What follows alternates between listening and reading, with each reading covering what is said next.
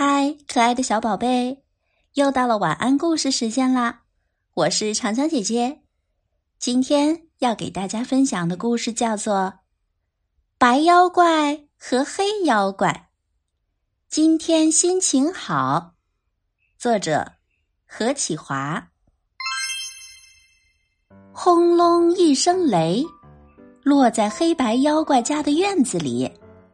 黑白妖怪奔出门乞求：“老天爷，别下雨呀！我们正准备出去度假呢。”才说完，雨就哗啦啦下了起来。妖怪爸妈也祈求：“老天爷，改天下雨吧！今天要去度假，心情正好呢。”老天爷又劈下一声雷，说。你们心情好，我心情不好。接着又一连三声响雷，雨下得更大了。一家四口趴在窗口望着雨，叹着气，欢乐的心情也跌进了土里。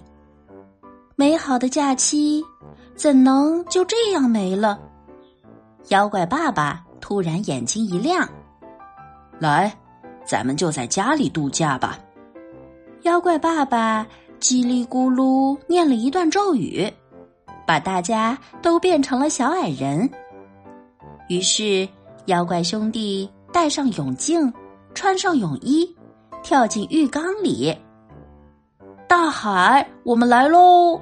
我要潜水看美人鱼。哇哦，我要冲浪了！大鲸鱼，请让路。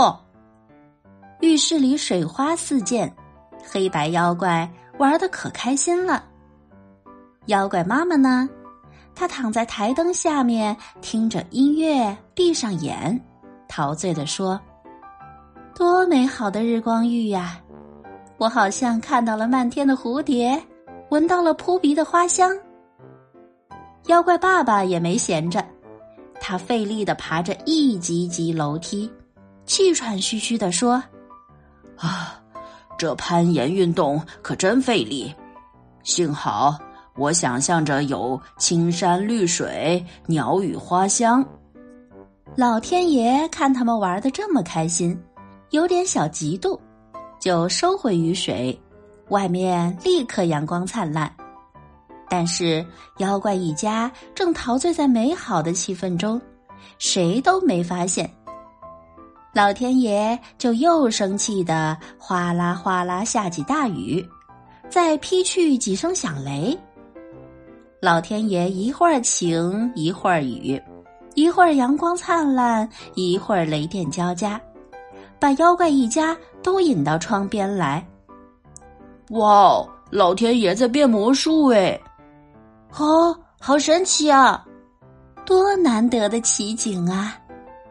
老天爷听到赞美，顺手甩出一道彩虹。哇哦，太帅了！是啊，真了不起！怎么做到的呀？老天爷听得心花怒放，有点不好意思的说：“嗯哼，今天心情正好。”好啦，宝贝们。今天的晚安故事就到这了，拜拜。